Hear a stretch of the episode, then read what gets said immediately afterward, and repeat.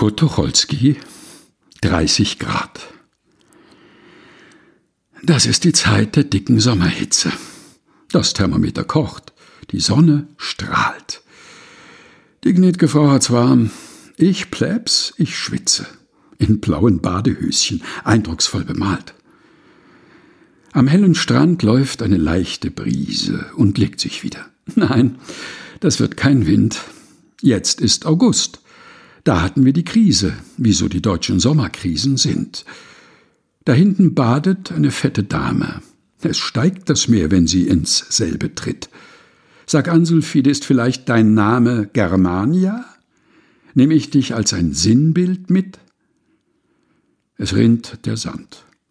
Da schleicht sich ein Vehikel, wohl gar mit Butter, übern Dünendamm. Bei mir langt's nur noch für den Leitartikel.